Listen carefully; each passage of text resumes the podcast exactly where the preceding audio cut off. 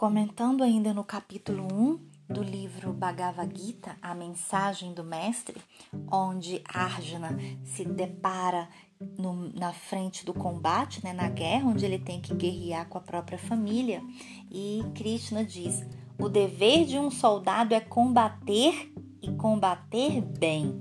O combate justo honra o guerreiro e abre-lhe a porta do céu. Se desistire da legítima luta pela verdade e pelo direito, cometerás um grande crime contra a sua honra, contra o seu dever e contra o seu povo. Porque o maior conflito dele é como que eu vou guerrear, com minha, como eu vou matar o outro que faz parte do meu próprio sangue, né? Que é a minha família. Então, uh, Krishna diz: Todos os generais pensarão que foi por medo que fugiste do campo de batalha e, de, e te tratarão como um covarde, caso ele não lutasse, né? E aquele que agora, que até agora te estimaram, te, te desprezem, te desprezar-te-ão. Ou seja, ele vai ser desprezado pelas pessoas, ele vai ser chamado de covarde, né? Se ele não não fizer o que precisa ser feito. Aí ele fala agora Prepara-te também para ouvir a doutrina de uma escolha chamada yoga ou yoga, né? Então ele fala dos Vedas, que os Vedas, isso é, as sagradas escrituras, tratam-se das três é, gunas ou qualidades da natureza, que instrui os, os pensadores e as elevam acima deles. Olha, muito lindo tudo que ele fala. Coloca-te no meio entre dois extremos, ó príncipe, e cumpre com tranquilidade, com tranquila resignação o dever por ser dever e não pela experiência da recompensa. Conserva ânimo igual na ventura ou desventura. Assim é o que faz o yogi. Então, olha que interessante isso aqui que ele fala, né? o dever por dever e não pela expectativa da recompensa. Faz o que tem que ser feito. Não fica fazendo as coisas. Ah, só vou fazer isso se tiver aquilo ali para mim. Só vou fazer aquilo se tiver um retorno para mim. Quer dizer, é, é, você faz a coisa sempre com um interesse é, pequeno. Porque o interesse, o, interesse ideal seria você fazer o que tem que fazer. Todo mundo sabe o que precisa fazer, mas será que faz?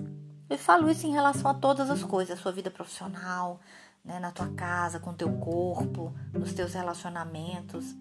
Então, Krishna continua dizendo: os sábios que renunciaram mentalmente os frutos possíveis de suas retações libertam-se das cadeias do renascimento e se encaminham para a morada eterna. Ou seja, não tem que ficar aqui repetindo, repetindo, vindo várias vidas, né?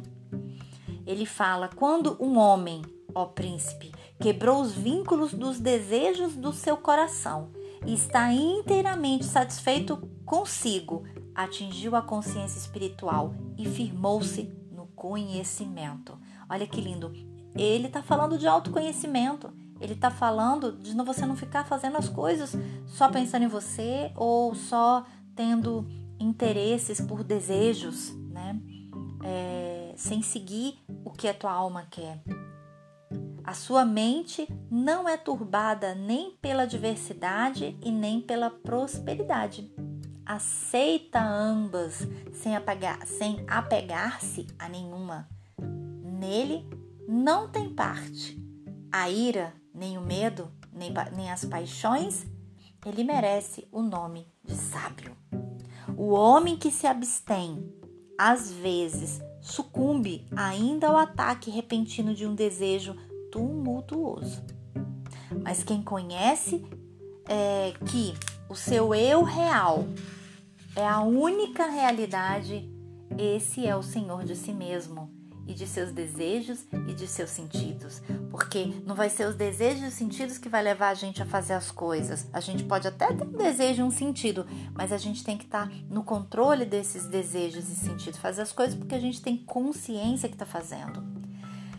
Quem anela objetos dos sentidos nos quais pensa e nos quais contempla fica atraído e enlaçado por esses objetos. Desta atração e deste enlace provém o desejo. O desejo gera paixão. A paixão é a causa da perturbação mental e da temeridade.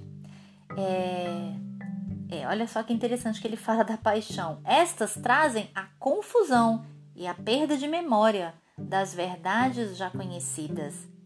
Porque quando você está completamente apaixonado, você, você perde as estribeiras, né, gente? Você perde totalmente o bom senso. Pode ele fala uma perda de memória das coisas que você sabe que é verdade. Olha só, você perde a razão e com isso perde-se o homem totalmente, tá? É na paz que é superior a todo intelecto, ele encontra a sua libertação de todas as aflições e dores da vida. Quando, porém, a sua mente está livre desses elementos de inquietação, fica aberta ao influxo, ao influxo da sabedoria e da ciência. Claro que você estudar e ler sobre vários assuntos é fantástico, mas se você vai ter o equilíbrio emocional, se você vai ter inteligência emocional para administrar, tudo é outra coisa. Então, quando você tem inteligência emocional, quando você está em paz, conectado com Deus, e aí sim você ativa a sua, a sua sabedoria, você fica muito mais tranquilo para receber mais informação, tanto da parte científica quanto da parte espiritual. Né? Então ele continua dizendo: não pode chegar à verdadeira ciência aqueles que não entram nesta paz. Pois, sem a paz e sem a calma, não é possível existir sabedoria e nem felicidade. Então, se você está ouvindo esse áudio aqui, você quer ter mais felicidade, quer acessar toda a sua, sua sabedoria, você tem que encontrar essa paz. É a paz de que é a paz da tua alma, vamos dizer assim, né? É uma coisa muito interna onde não há paz, encontra-se somente a tormenta dos desejos sensuais, que destrói a faculdade do saber, assim como um feroz vento borrancoso impede o forte navio que caminha pelas ondas do oceano. Olha que legal. Somente a tormenta dos desejos é que tira a gente do nossa, da nossa sabedoria. A sabedoria ela é muito mais ali dentro, né? Por isso, ó príncipe, só aqueles cujos sentidos são completamente livres de atração dos objetos sensuais e protegidos pelo saber do espírito têm o verdadeiro conhecimento. Isso quer dizer que aquilo que a, que, a, que a gente do mundo sensorial parece ser real e verdadeiro, para o sábio é uma ilusão.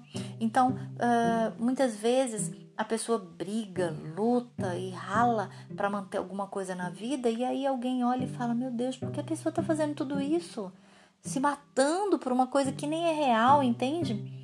É, aquilo que a maior parte dos homens julgam que é irreal e não existe, os sábios conhecem como único que, que é real e existente. Então muitas, muitas pessoas vão falar, ah, que bobagem, mas o sábio vai falar, eu sei, eu sei a verdade, eu sei o que eu, eu, eu sei o que, eu, o que é ter paz. A pessoa que tem paz interior, é, ela não é atingida, né, por ninguém, por julgamento, nada abala essa pessoa, porque ela tá tão em paz, tá tão em paz, ela tá tão bem com ela mesma, né? Quem o atingiu esse estado, né, não o deixa esbarrançar nem desviar pela ilusão, e quem, havendo atingido nele, permanece até a hora da morte, entra diretamente em nirvana. Uau! No seio do Pai Eterno. Então, ele fala, né, que nirvana significa desaparição de todas as ilusões. É o, é o caminho, é o domínio completo do espírito sobre a matéria. Olha que interessante, quem é que não quer estar tá no nirvana, né, gente? Agora, para sair das ilusões, você tem que desapegar de muita coisa, né? Brinquedo não. Se você quer que o seu espírito comande completamente a matéria, quantas pessoas não gostariam de fazer isso, né? Até para fazer pelo mal, mas não consegue fazer pelo mal, porque só consegue atingir esse estado quem está na iluminação, quem está na permissão, quem está na luz. Olha que lindo, fantástico.